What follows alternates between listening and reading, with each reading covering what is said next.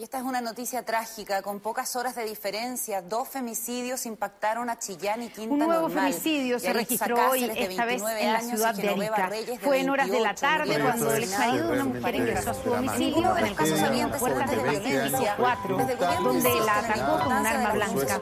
Luego de asesinarla, el agresor se de heridas en su cuerpo, por lo La que fue trasladado al hospital Juan Noé. La víctima nunca realizó denuncias, a pesar de que, según cercanos, fue protección previamente. Este es el segundo caso de homicidio en la región de Arica y Parinacota y el número 33 a nivel nacional. Al 4 de octubre de 2019, en Chile se registran 36 femicidios consumados y 82 femicidios frustrados, según datos del Ministerio de la Mujer y la Equidad de Género.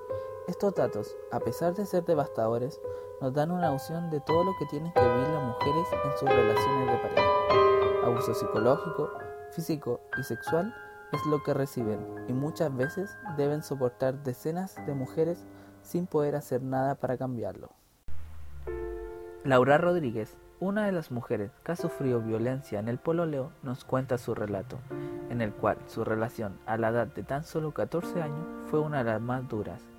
Hoy tiene 18 años y está cursando cuarto año medio alejada de su expareja.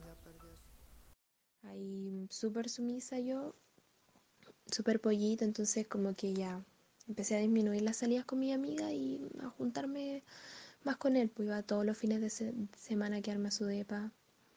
Y mm, después se ponía como un poco más violento, se molestaba cuando yo no hacía lo que él quería, se enojaba muy fácilmente, se ponía con celos muy extremos cuando hablaba con amigos, amigos de la infancia y cuando detonó todo fue cuando un amigo del sur me vino a visitar y era un amigo de infancia, entonces obviamente quería verlo.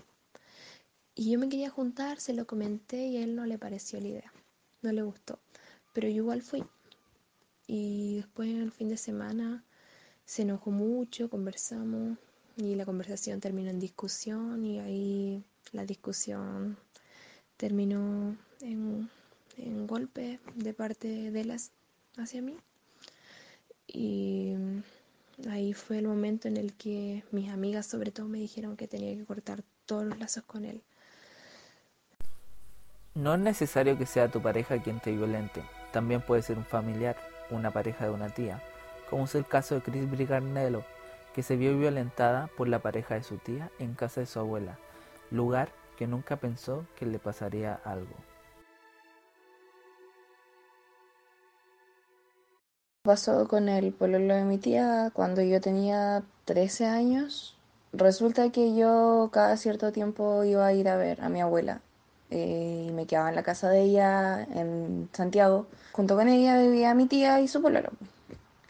Che, y empecé a notar cosas extrañas cuando un día yo me estaba saliendo de bañar y un día, eh, que su, era el cumpleaños de él, me acuerdo, yo estuve todo el rato en la casa, a él lo habían sacado un rato porque le querían hacer una fiesta sorpresa.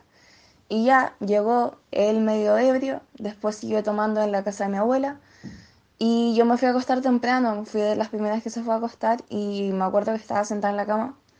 Él llegó, me miró y yo no sabía qué hacer, así que le dije, oye, no te deseo feliz cumpleaños, así que feliz cumpleaños. Y se me abalanzó y me intentó dar un beso. Yo lo corrí y lo único que atenté fue como a decirle, oye, ¿cachai? Como, eh, estoy con mi tía, eh, no, no me hagáis esto, ¿cachai? A mí. Y me dijo que yo le gustaba mucho, que... ugh, qué asco. Que esto no lo hacía como por eh, dejar a la fresia, que de verdad no sé qué, como que quería estar conmigo prácticamente, fue una cuestión muy extraña. Y se me volvió a acercar y yo lo volví a alejar. No me hizo nada más después de eso. Y ahí viene una historia como en donde toda mi familia me dejó de maraca. A pesar de los numerosos casos de violencia, se han creado leyes a favor de las mujeres que han sido violentadas, como la Ley Antonia, que busca triplicar el delito de la inducción al suicidio e incorporar las relaciones de pareja sin convivencia en la regulación sobre violencia intrafamiliar. Recordemos que esta llamada Ley Antonia fue por Antonia Garros Hermosilla, joven de 23 años que se suicidó el 7 de febrero de 2017, lanzándose desde el piso 13 en Chihuayante, luego de soportar más de un año y medio de violencia física, psicológica por parte de su expareja Andrés Larraín.